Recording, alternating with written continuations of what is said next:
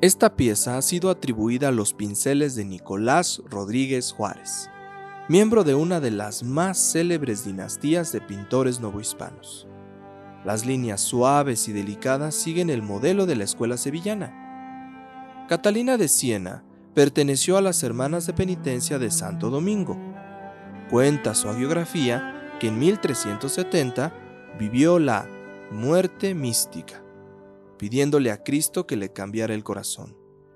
En esta pieza, de profundo recogimiento espiritual, el artista exalta a una de las santas dominicas de mayor devoción en la Nueva España. Estás viendo una obra del artista Nicolás Rodríguez Juárez, atribuido, activo en la Ciudad de México, Nueva España, en los años de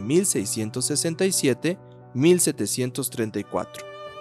Santa Catalina de Siena, primer tercio del siglo XVIII, óleo sobre tela, Imbal, Museo Nacional de Arte.